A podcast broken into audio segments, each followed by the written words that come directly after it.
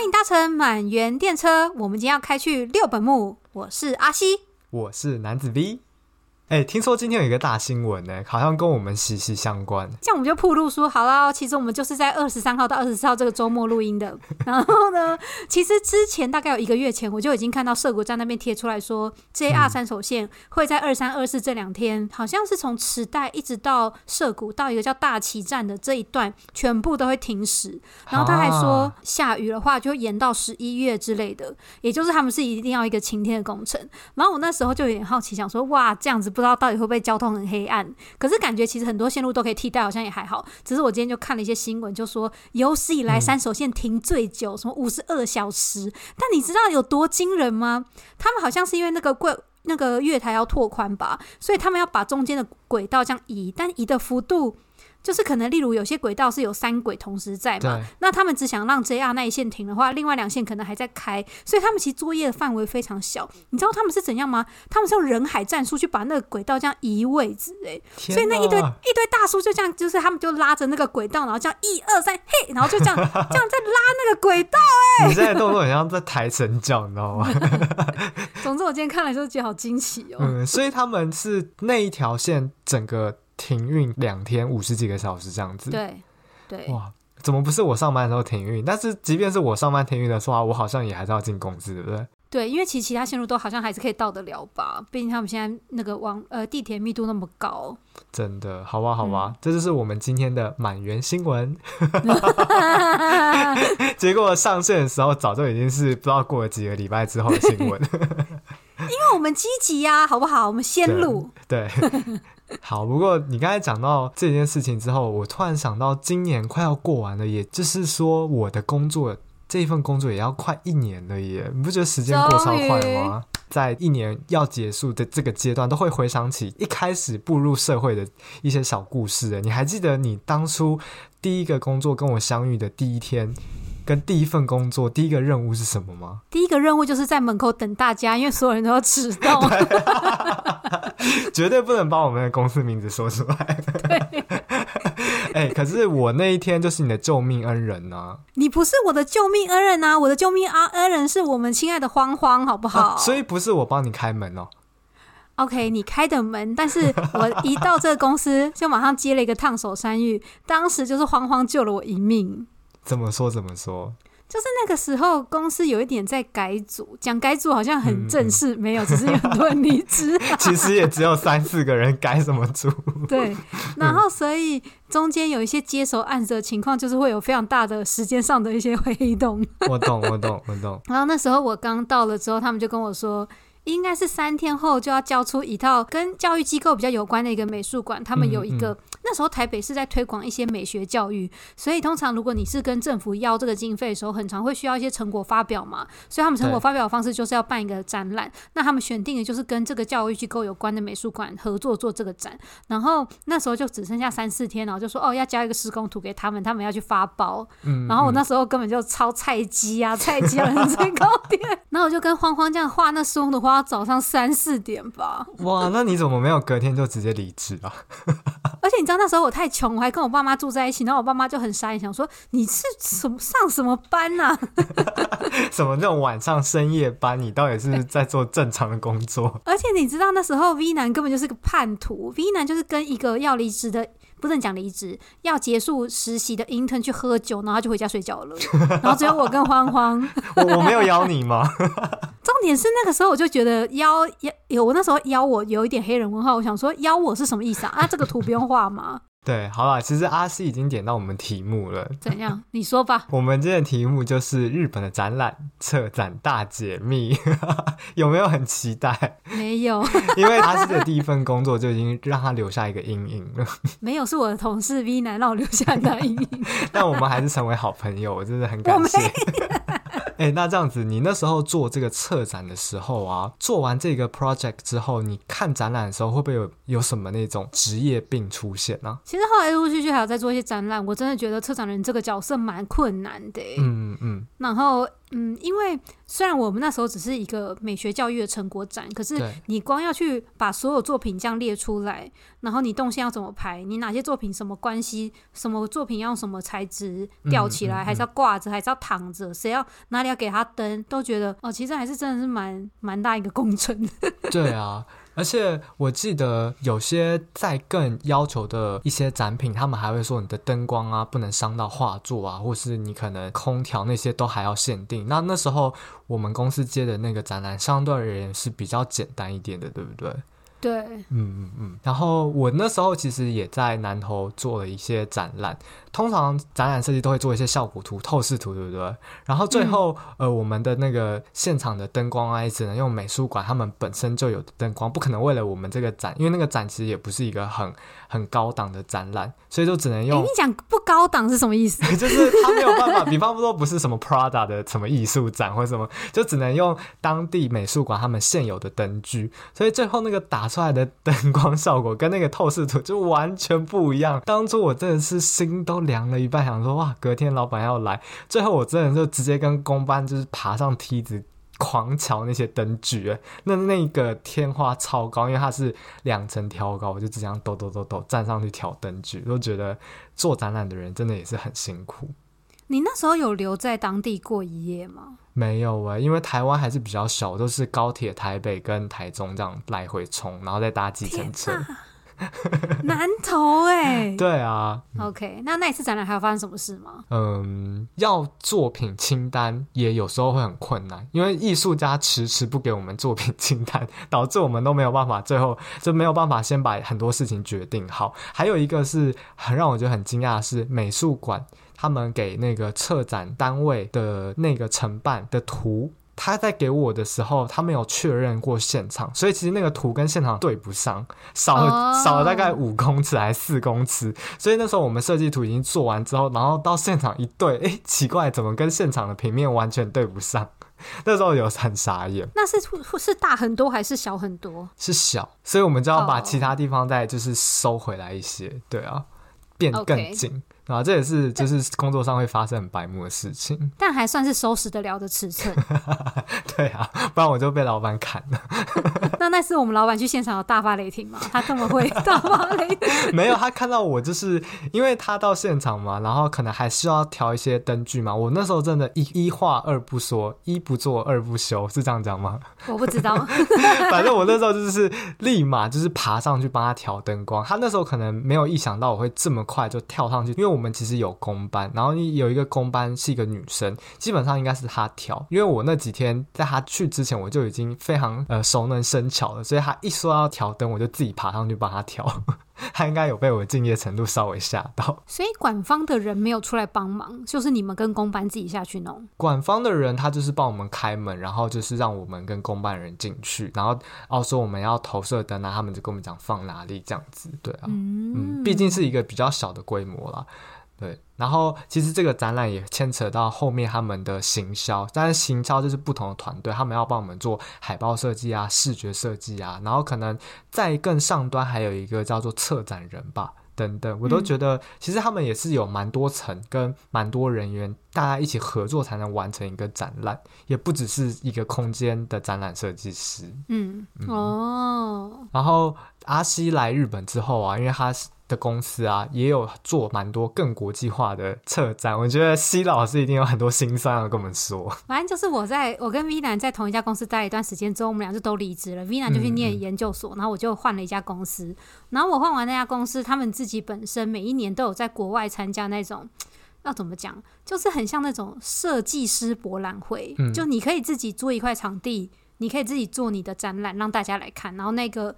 那个设计师周就会，他假如就是一一整个，例如六本木这么大好了，哎、嗯欸，不可能这么大哦，再更小，然后。它是全球都欢迎你来，自己可以做一个，你要可大可小都可以。那如果你非常有钱，你就可以租一个超大空间。你如果只是一个新兴设计师，你可能可以五六个人一起做一小间这样子。总之是一个我觉得蛮正能量的一个活动。嗯嗯、然后我们老板他从公司还没有很大的时候就开始一直有去参加这样的事情，所以我们公司对于去国外办展览这个东西算是驾轻就熟。刚刚 V 男讲到说爬东西，那个爬架子爬上爬下面弄灯，我们公司完全已经变成一群训练有素的员工。这是必备本能，根本不能拿出来说嘴。我跟你讲，阿司现在是会轻功。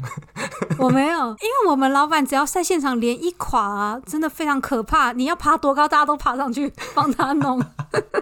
哎、欸，那像你刚才说，你们啊，除了日本国内展，还也有海外展。那你觉得你那时候被派出去帮忙支援的几个海外展，有没有让你觉得最火烧屁股的状况？最火烧屁股，呃，我必须要说，我加入这个公司之后呢，嗯，我们公司就开始。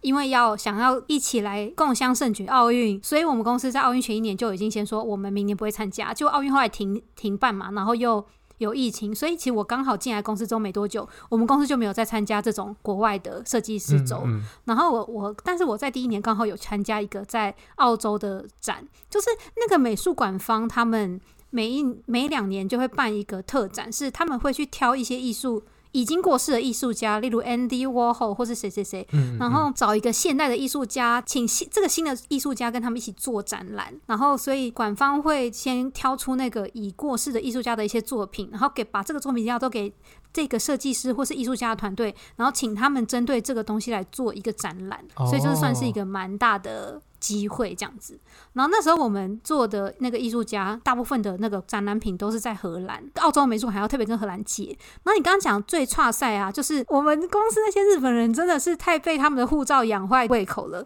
就是我们公司的人完全没有意识到澳洲是一个所有国家去澳洲都要办签证的国家。哎、欸，我也不知道哎、欸。对，结果我们公司一群人呢、啊，就这样到了机场，然后发现全部都上不了飞机。我老板很开心，想说耶，不用出差了。然后他们就想说，我们到底要。现在就申请，还是我们就真的下次再去？总之那一次就是没有去成。嗯，所以我们第一次提案的时候，其实是我们就对方给我们资讯，在我们公司提案，然后澳洲的团队飞来我们公司。你刚刚讲最差赛就是我们老板那个没去看场地嘛，因为那个飞机没没飞。然后是人不能飞，不是飞机没飞。对，不是没有得飞。也不是没有得飞，我们没有坐上去。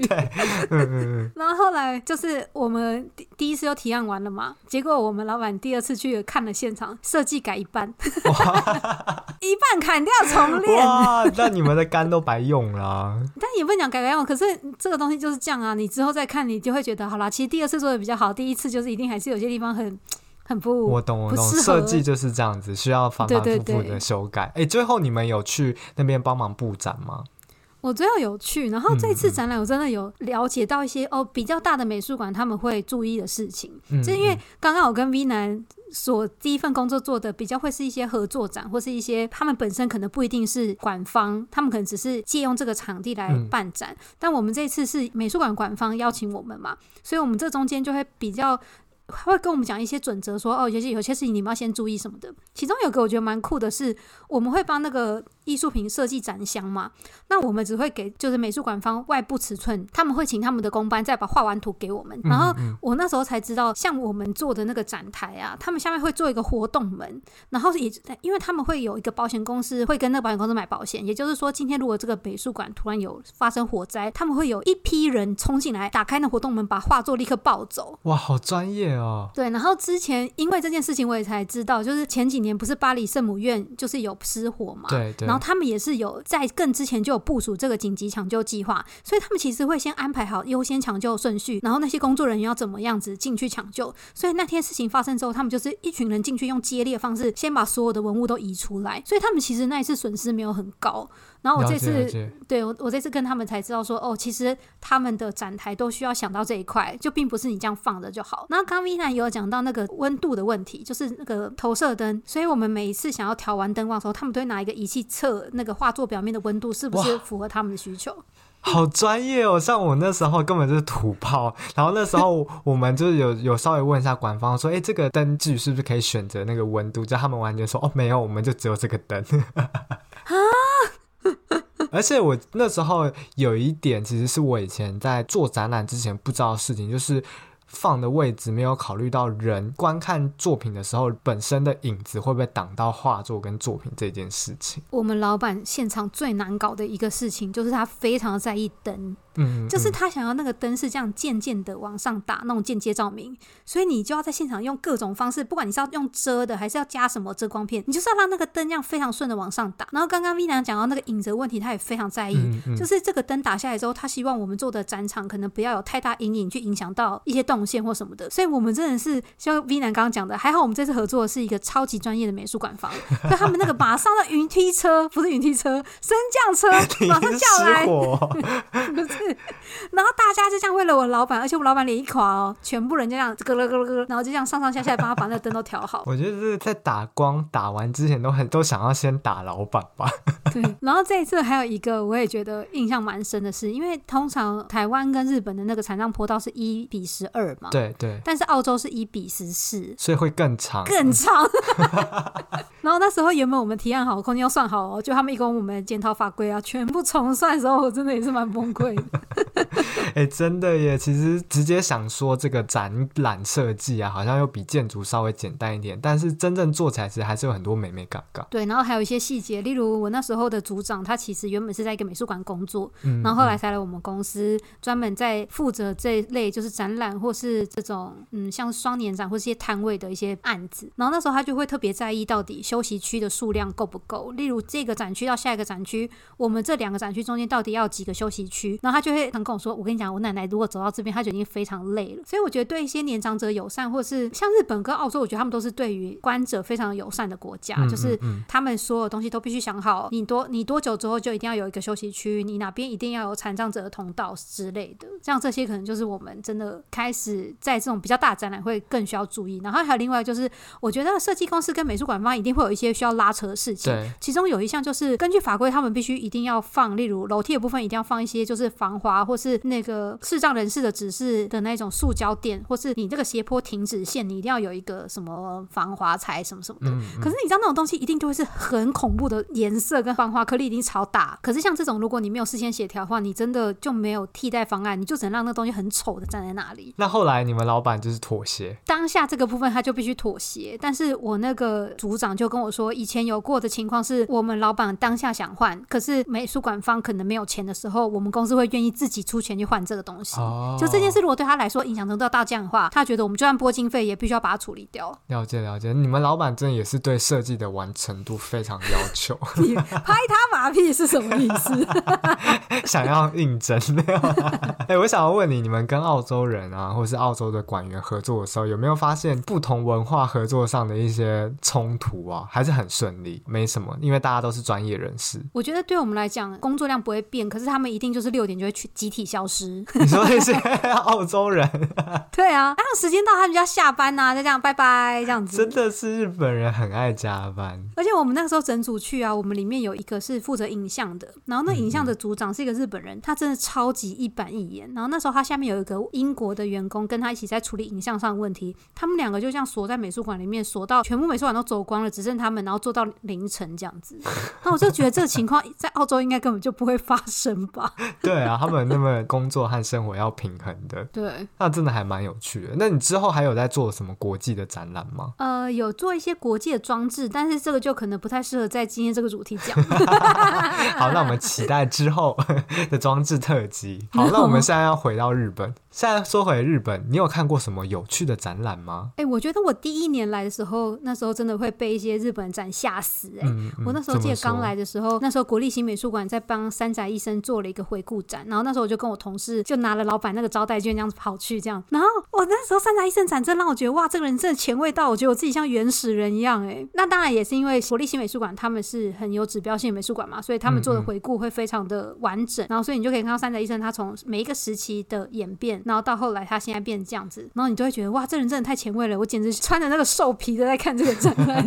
没有啊，你还是呃昭和吧，没有到石器时代。嗯，对。然后美国立新美术馆还有像上次讲的那个安藤忠雄，他们就真的把一比一这样做出来以外，对，光之教堂。对，他们去年有一个非常热门的展是佐藤可士和，我觉得佐藤可士和算是在日本平面设计界一个非常大佬型的人吧。然后那时候因为他的展览遇到那个紧急状态，原本例如二十号要结束好了，结果。因为紧急状态又发布变成十五号，他必须要临时结束。嗯、那我同事就赶快传讯跟我说、嗯：“今天最后一天，你赶快去。”那我就这样快速去，然后拿那个整理券在那边等。然后那一天，佐藤可士和最后自己有来到展场。然后当时像原研在之类的人也都有到场，然后大家在那边合照什么。然后那个展览真的会觉得新美术馆真的花非常多经费在这些很指标性的展览上，嗯、所以佐藤可适合，因为他是一个平面设计的人，可是他其实做了非常多日本现在大家会知道的那些 logo，例如 Uniqlo 啊，嗯，Seven Eleven 啊什么的，他们就真的把那些 logo 都这样实体的做出来。就做一个一比一很大，就一整间会全部都是这样。那当然也会有很多自拍的美呀。原来如此。嗯、不过你说到日本的策展呢、啊，我觉得他们还有一个很厉害的，除了他们行销之外，他们有些在最后纪念品部或相关周边产品也都做的很厉害耶。哦，这个地方真的最可怕。对，你有没有买过什么东西？你觉得最值得拿来炫耀啊？我知道了，安藤忠雄那一档啊，他的书里面都会夹一张他的签名，你还可以挑哎。那你有没有买过什么？你买之后，结果回到家之后就觉得啊，干嘛买这个？我觉得我最容易会失心疯买的就是每一个展览，他们一定会出专刊，就跟他们的演唱会一样。那个很好买下去，哎，对。然后那个这个买完呢、啊，你真的会觉得每一次搬家都想杀死自己。至少没有拿去垫泡面就好。但我后来就非常冷静，我都尽可能的除了专刊以外的东西都不让自己买。然后我记得以前最恐怖的应该是那种宫崎骏的手绘展，因为他们那个纪念品区就会是大型的那个 宫崎骏纪念品卖店呢、啊，就像大傻逼 看到什么龙猫什么就哇，每个都想放篮子里。而且有时候纪念品的里面排的人，搞不好都还比展览里面的人多。对，你有时候展你纪念品店还要再排一次，气死哎、欸！所以我觉得，真的这个展览，其实它除了本身展览之外，他们还动用了很多人才和心思，不管是宣传啊，和什么纪念品啊，再怎么推广啊，真的很厉害。那你买过最瞎的是什么？哎、欸，我都非常克制哎。可是你知道吗？我之前去过一个展览之后会介绍那个产品叫做夹脚托，我超心动的。你知道为什么吗？为什么？那个展览有一个 logo 是 R-E-V-O 的 R，然后他把它做在夹脚托的底下，所以如果我今天跟阿西去海边踏浪，然后就可以踏出很多个 R。你有买吗？我没有买啦，但是那个我差点就买下去了。你居然没买，这很值得买哎！因为东京真的很难穿到夹脚拖，如果在台湾我就买下去。可是你不只是沙啊，你就算踩到水，你这样每个脚印都是啊啊，超可爱的。对啊，或下雨天就是啊啊啊啊。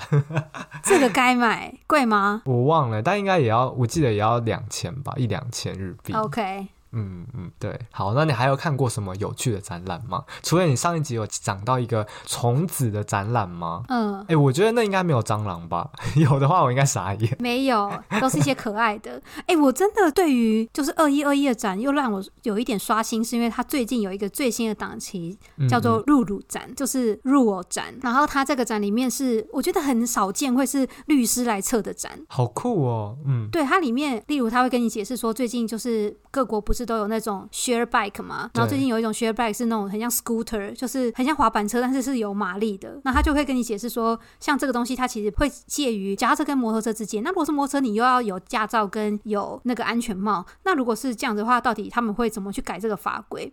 然后我觉得除此以外，身为建筑从业人员必须要去的是，因为其中有一个比较小的 part 是他们请了一个建筑师事务所来分析安藤忠雄做的这栋二一二一里面的每一个东西，每一个规则，例如。到底它这个清水混凝土的每一个分割为什么是这么大？然后因为他们是因为日本的板材是因为怎样怎样？为什么每一个清水混凝土上面都是六个洞？还有就是他们他例如他这里做了一个电梯，那电梯的按钮是在这六个洞中是跟谁对齐？对，就是他解析了所有在安藤忠雄在这栋里面的规则。就是我们平常可能日常已经看习惯了一种建材，或是一种构法，或是一种呃人体的尺寸，但其实那一面有很多是大家有归纳出来一个经验或是一个原则，其实我们都不知道。然后他在这个展中再再现给大家，让大家了解，我觉得还蛮有意义的。对，然后所以就是你除了在看刚刚这些律师策展以外，你还要在这个展场空间里面去找他。把安藤忠雄的东西分析出来，然后就只会有个小指标跟你说这是第几号，然后这是安藤忠雄的哪一个规则。这个展觉得棒棒，可以去冲一发，可以去冲一发，可以可以可以，你加油，快结束了。那我自己呢，之前有去过一个展览，就是刚刚讲到的夹脚托相关的展览，叫做。Design 啊，你有听过吗？呃，我知道他好像在 Netflix 上也有可以看得到这个节目，对不对？嗯嗯嗯，它其实本身是一个 NHK 它发源的一个节目，然后它。节目的制作人是邀请到佐藤卓，你有听过这个人吗？有，他就是明治牛奶的那个设计师，对，平面设计师，对对对，这是他。然后他也是就是在平面界很有名嘛。那当然，这个节目呢，他也找了一个音乐担当，叫做小山田圭吾，可能没有人太理解，但他也是在音乐创作界是蛮有名的。总之，这个节目呢，它的用意是希望让小朋友在生活中也可以开始培养出设计的 sense。你不觉得这个跟最近的台湾的教育美感有有一点类似？嗯，然后他们所做的节目其实蛮短的，大概每一集大概就十五分钟。阿、啊、是有在 Netflix 上看过吗？我上次刚好听到朋友推荐，然后我那个朋友是一个外国人，然后我那时候就会觉得这件事情他的发言会让我更印象很深。他就说：“呃，我看完我真的好嫉妒日本的小孩，他们从小可以看到这样子的东西。”嗯，对啊，我那时候在 YouTube 上，如果大家有兴趣去可以 Google 一下，他们其实真的就是，比方比方说一集是十到十五分钟，然后会有一个主题，像比方说解散，解散的话，他可能就会先从一个便当好了，然后他开始把便当里面的东西都解散出来，像寿司便当，那他需要什么原料，会解析出海苔饭还是什么鲑鱼等等，让小朋友平常在吃饭的时候，其实都不知道这个便当里面的来源是什么，然后去了解，我觉得很有趣。然后他们还有一些主题是像是让小朋友知道粉笔的制作由来，但是都是用那种很有趣的配乐加上动画，然后去呈现的。然后我就觉得哇，这真的是软实力耶，可以这样讲。超强，嗯嗯嗯。我不知道他们，你知道他原本这个节目是在哪个时候播放吗？早上。对，我就觉得很像晨间节目，很像你在那边吃早餐。对对，哎、欸，我以前早餐的时候在干嘛？看那些什么政客吵架吗？因为我以前早餐会看李艳秋教你每日一字。你怎么这么有时代感？对啊，还有看鲁鲁米的卡通。我早上在这两个吧。我这已经忘记我早上做什么，但绝对不是学习。然后总之呢，就是这个节目，因为后来也受到大家的肯定，然后他们就把这个节目也做成一个展览。那这个展览呢，它当然也是体现了我们之前有讲，它是非常多可以互动和是动手做的一个展览。阿星那时候是不是没有去到？没有，嗯嗯嗯，然后我觉得里面很有趣，我可以跟你分享一下。嗯，有一个啊，我我跟你讲它的名字哦，叫做梅干的心情，梅子的心情，你猜得出来吗？应该就是嗯，越来越哀伤，失恋的感觉吗？就是脸颊都这样凹陷啊，因为梅干最后不是越来越缩水吗？嗯，不不，好，我跟你讲，因为日本很有名的就是梅子便当嘛，酸梅便当，嗯、它不是放在便当的中间吗？可是你知道，身为人类，我们都没有考。考虑梅子的感受，因为我们通常都只是吃它，或从外面这样看它。打开便当盒，它做了一个放大超级大版的便当盒，然后让你跑进便当里面，然后站起来，刚好你的头就会卡在梅子的位置，然后去看你旁边的白饭、海苔、青菜，就让你体会你自己变成梅子是什么样感受。你不觉得很瞎吗？很瞎，但是又会让你用某种角度在请示人生。可是这样子的话，他有没有想过白饭心情？他们想过海苔的心情，为什么没有白饭视角，也没有海苔视角呢？搞不好白饭更不想要上面有梅干的汁啊。对，可能那个梅子的形状刚好头可以比较容易 往上干嘛。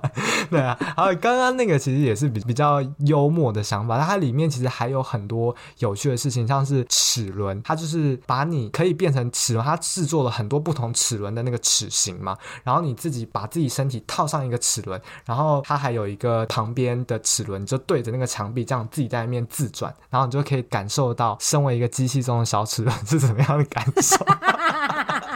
哎、我跟你讲，我我觉得日本人其实不是都还蛮有矜持的吗？可是，在那个那个地方，真是男女老少情侣或者梅啊，都很想试试看成为齿轮是什么样子。我觉得很有省思。哎、你刚刚讲那个梅干。的视角，嗯嗯嗯，我觉得他们真的好喜欢这种体验型的喔。这个我刚刚讲二一二一啊，他有一次是土木展，然后他也是弄了一个工地，然后叫你戴那个工地的安全帽，然后最后会这样爬一个小楼梯，之后这样冲出来，你就会刚好露出你的头。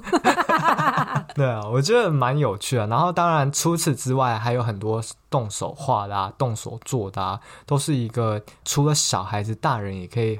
很开心的展览，不过那个展览真的太红了。其实那时候也排了大概一个小时，半个小时到一个小时。你在日本排最久的展是什么？应该是跟你去六本木的时候，那时候好像是有一个扭蛋咖啡吗？还有一个啊，盐田千春。对，我们那时候排多久？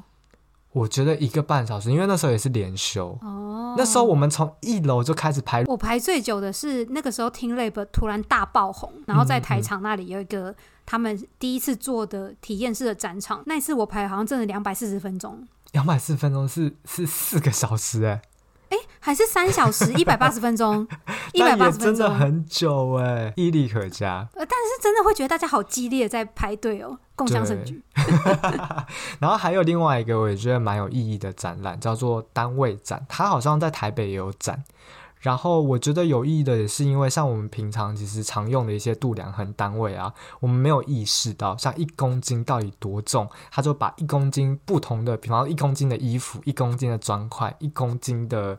呃，三角锥一公斤的枕头，就是全部放在一起，然后你就会突然意识到，哇，一公斤有这么多不同的这种呈现方式。所以你是看到，你不能真的像每个都拿起来这样称称看。它有些可以，但是有些是不行的，哦、对吧、啊？然后它中间还有什么？像比方说，呃，也让你知道时间单位，像让你跳一下。然后，比方说是二十秒，他就会跟你讲说，这二十秒其实是这个地球移动了几公尺。哦、这个二十秒可以发生什么事情？我都觉得还蛮有趣的，对吧？哎，如果是你想要知道什么样的单位，紧张的单位，我想要知道一百万的纸钞拿起来是怎样感觉？一百万的纸钞拿起来应该是好像是十公斤。哦，真的假的？你怎么知道？因为我记得之前那个老高他们在讲那个三亿元抢案的时候，他们有去查一张。一万块有多重？所以如果我是强盗的话，一百万我是拿得起来嘛？十公斤，好像你拿得起来耶。就是他们好像算完三亿也没有很重。总之，我觉得这个单位展也是蛮有趣的展览。就是我看过这两个展，然后我也在思考我以前就是做展览的时候的一些经验，我都觉得蛮有趣的。哎、欸，可是你知道吗？日本啊，就是一个一直会想要发想。更多、更有趣、更极致的民族，对不对？不管展览、色情产业都是。最近啊，我发现啊，他们有把展览推向户外，你有没有这种感觉？嗯，这已经推很多年了吧？也是。所以呢，就是现在啊，日本其实蛮流行，近几年很流行叫做艺术季。嗯，阿西跟我一起去过了新系艺术季，对不对？对啊，想要做到好想哭哦，因为已经三年嘞。真的，一年、一年、两年、三年就这样过去了，然后。我记得阿西也去过濑户内海艺术季，对不对？没有，我只有在普通时候去，我没有在艺术季的时候去。当然，日本各地啊，现在还有能登半岛艺术季。对，其实石卷那里也有办呢，就是这几年一直在讨论振兴东北的话，他们其实今年好像也有。所以我觉得，其实艺术季也是一个很特别的展览的方式，他把那个艺术品拉到外面，而且又把艺术品跟地方结合，我觉得非常非常值得我们下次介绍。呃，其实我后来才发现，新系的大地艺术季是三年一次，可是其实好像它每一年都还是会有一些活动，嗯、但好像官方上是说三年一次，所以今年呢。阿西就是以特派员的身份又去了一次大地艺术季，非常好，非常好。所以，我们之后就是也希望大家看大家的反应啊。如果大家觉得很有趣，想要听听看到底艺术季跟平常这种美术馆里面策展有什么不一样的话，我们就会由阿西特派员。对，但是主讲还会是学霸 V 男，但是阿西特派员。那我们希望我们之后也可以跟大家讲更多有关艺术啊，或是美术馆的事情，希望大家能期待喽。好哦，那我们就要下车了。大家拜拜！大家拜拜！各位乘客，谢谢您的搭乘。如果您喜欢今天的旅程，欢迎在 Apple Podcast 给我们五颗星或者留言，也欢迎大家 follow 我们的 Instagram，跟我们打屁交流喽。那我们就下次再见吧，拜拜！